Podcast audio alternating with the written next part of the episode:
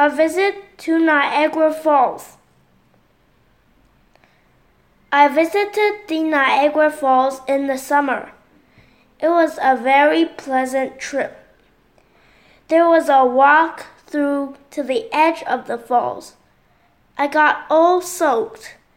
I felt the power of the running water. The sound echoed loudly in the cave. When I got to the other side of the cave, the sound and power were even more unbelievable.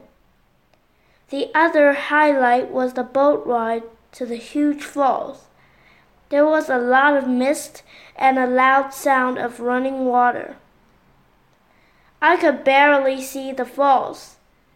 It made the falls more mysterious. It was a good visit, and I liked it very much. How I wish I could go there again.